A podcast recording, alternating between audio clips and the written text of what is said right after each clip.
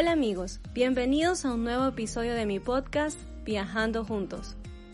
Bueno, quiero decirles que me siento tan contenta por la acogida que ha tenido este podcast.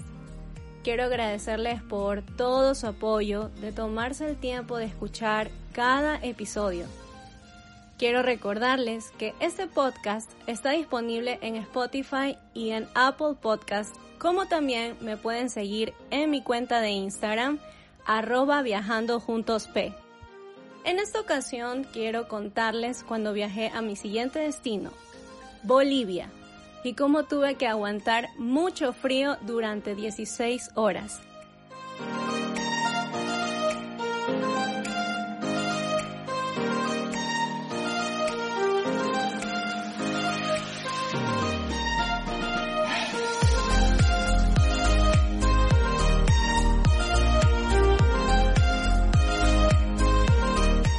Para poder visitar este país, tuve que tomar un bus desde Cusco hacia la ciudad de La Paz, en Bolivia.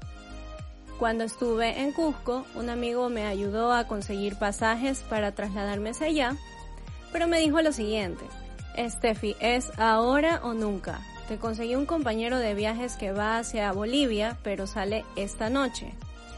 Pues, adivinen qué, eran las cinco y media de la tarde y el bus salía más o menos a las diez y media de la noche. Entonces no tenía mucho tiempo para poder pensarlo.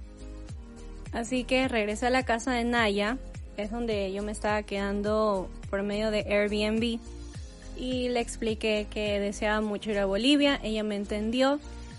Es más, ella me apoyó con esta decisión y me dijo que vaya, disfrute de Bolivia, que la pase lindo. Entonces, bueno, ahora sí, armé mis maletas y me fui hacia el terminal de Cusco, el terminal terrestre. Entonces ahí yo me iba a topar con mi compañero que en este caso iba a ser un chico de Colombia llamado Nicolás. En ese momento estaba demasiado nerviosa porque no sabía cómo era, tenía que conocerlo recién en ese momento, entonces yo estaba llena de nervios. Bueno, me acerqué hacia la boletería, pedí la reservación de mis boletos y en ese momento fue que alguien se me acerca y era Nicolás.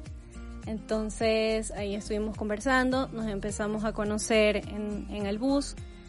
Lo chévere de esto es que es una persona súper agradable, él me estaba comentando dónde trabajaba, cuál era el motivo de su viaje y más que todo era porque él quería encontrarse a sí mismo, quería pasarlo muy bien solo. Entonces yo le conté que el mismo objetivo tenía yo con este viaje, de poder pasarlo bien sola, de poder conocer nuevas personas y sobre todo conocer bonitos lugares.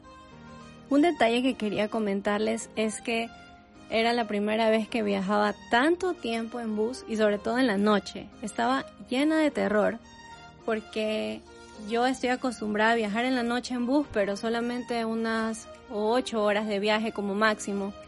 Entonces esta vez iban a ser 16 horas. Entonces ya se imaginarán cómo yo estaba llena de nervios y Nicolás estaba comenzando a dar cuenta de esa situación, entonces me decía, no, tranquila, no nos va a pasar nada, no sucederá ningún accidente, todo es seguro. Bueno, eso es lo que yo pienso en mi país, que entre comillas es seguro el poder viajar en bus. Pero yo desconocía totalmente el estilo de viajar de estas personas que andan en bus. Y yo he escuchado muchas malas experiencias, entonces no me sentía bien, no me sentía cómoda. Empezaron a pasar las horas y yo la verdad que seguía sintiéndome mal, no podía conciliar el sueño, o sea, era como que me dormía, soñaba algo y luego me volvía a despertar. Era un insomnio horrible, no podía dormir, no descansé casi nada durante el viaje. Pero bueno, son cosas que pasan porque era la primera vez que viajaba en bus tanto tiempo entonces, ya hasta que al fin me pude relajar, me pude tranquilizar y bueno, me quedé dormida durante un largo tiempo hasta que ya amaneció. Llegamos a la frontera aproximadamente a las 9 de la mañana. Este lugar se llama Desaguadero. Es del lado de Perú y es donde se realiza el control migratorio para poder pasar hacia Bolivia. Aquí les voy a hacer una recomendación, es que tengan a la mano sus documentos, como por ejemplo en este caso su pasaporte, porque se los van a pedir para poder sellarles la entrada. Es un lugar peligroso, no confiarse de las personas que están a su alrededor, que sí, venga, aquí la llevo a tal lugar, yo la voy a ayudar con su trámite, no. Sigan las indicaciones que da el chofer y la persona que está acompañándolo dentro del bus porque ellos son los responsables de decirles por dónde es el control migratorio y qué es lo que tienen que hacer. Pasé el control sin ninguna novedad, sin ningún problema. Tuve que esperar un buen rato, eso sí. Y de ahí ya ahora sí nos dirigimos hacia La Paz. Algo que quería comentarles antes de continuar es que la vista es preciosa porque a su lado izquierdo pueden observar al lago Titicaca y sobre todo que lo van a poder apreciar cuando va saliendo el sol. Entonces es una vista hermosa que no se la pueden perder. Y así llegamos a La Paz. Llegamos aproximadamente a las 2 de la tarde y nuestro siguiente bus iba a partir hacia Uyuni, pero en ese caso este iba a partir a las 7 y media de la noche. Entonces teníamos toda una tarde para poder conocer un poco más acerca de la ciudad, sus alrededores. Así que Nicolás y yo decidimos hacer eso. Un consejo que les va a ayudar cuando visiten Bolivia, no paguen sus consumos con dólares, por favor. Lleven soles peruanos para de esa manera allá en Bolivia puedan hacer el cambio a peso boliviano. Es una situación muy complicada porque cuando tú llevas dólares es muy posible que te estafen, así que eso se los digo como una recomendación para que tengan un poquito de cuidado con eso. Bueno, conocimos varios lugares en la ciudad de La Paz y uno de ellos que me llamó la atención fue el Mercado de las Brujas. Es un lugar muy interesante porque puedes comprar recuerdos, artesanías, ropa. Entonces, si deseas comprar regalitos o recuerdos para tus amigos, el mercado de brujas es un lugar excelente para hacerlo. No recorrimos tanto en La Paz porque estábamos más pendientes de el camino de regreso hacia el terminal, entonces solo recorrimos ese mercado, estuvimos caminando en algunas calles, almorzamos y regresamos al terminal a esperar. Algo que me llamó la atención cuando regresamos al terminal es que si quieres usar el baño necesitas pagar. Si quieres que alguien te preste corriente para poder cargar tu celular, debes pagar. Si quieres internet, debes pagar. Entonces, me pareció un poco contradictoria toda esta situación. Era momento de partir hacia Uyuni y como les dije, lo hicimos a las 7 y media de la noche. Fue un viaje un poco pesado, fueron esta vez 7 horas de viaje pero llegamos a las cuatro y media de la mañana, entonces yo me sentía agotada.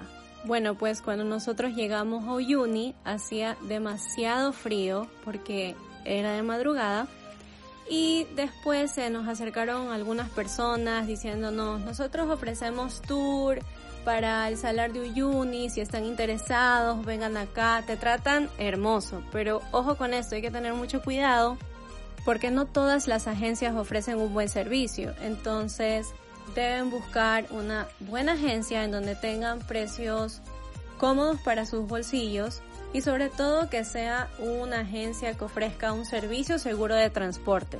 Bueno, en esta ocasión nosotros sí cometimos el error de agarrar a la primera agencia que se ofreció a darnos el servicio y aceptarlo, porque en serio nos invitaron a tomar un té de coca, que nos sintamos cómodos, que nos sintamos abrigados. Entonces eso nos enganchó y ya nos quedamos con ellos.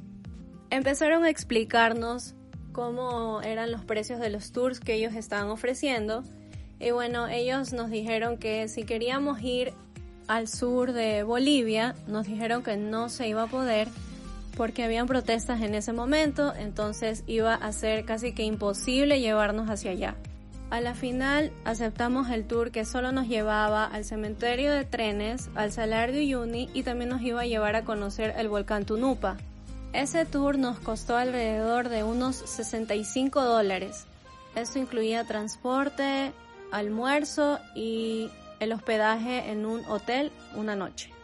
Bueno, salimos más o menos a las 11 de la mañana y créanme que yo me sentía demasiado emocionada porque este lugar en fotos es demasiado precioso y me han comentado que es súper lindo y que debía conocerlo. Entonces ya se imaginarán cómo me sentía en esos momentos.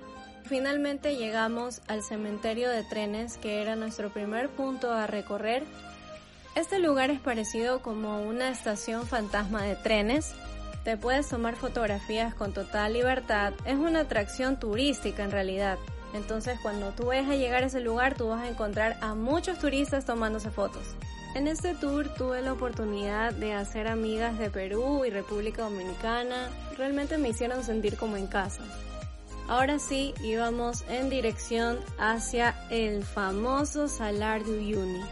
Un dato interesante del Salar de Uyuni es que es el mayor desierto de sal continuo y alto del mundo Está situado a unos 3.650 metros sobre el nivel del mar.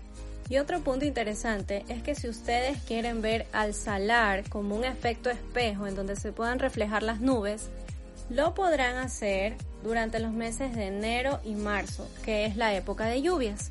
Sinceramente, cuando llegamos a ese lugar no lo podía creer, me quedé sin aliento porque la vista es espectacular, les recomiendo que lleven zapatillas, no usen zapatos porque la sal mancha los zapatos. Entonces les recomiendo que cuando vayan a pisar la sal lo hagan con zapatillas.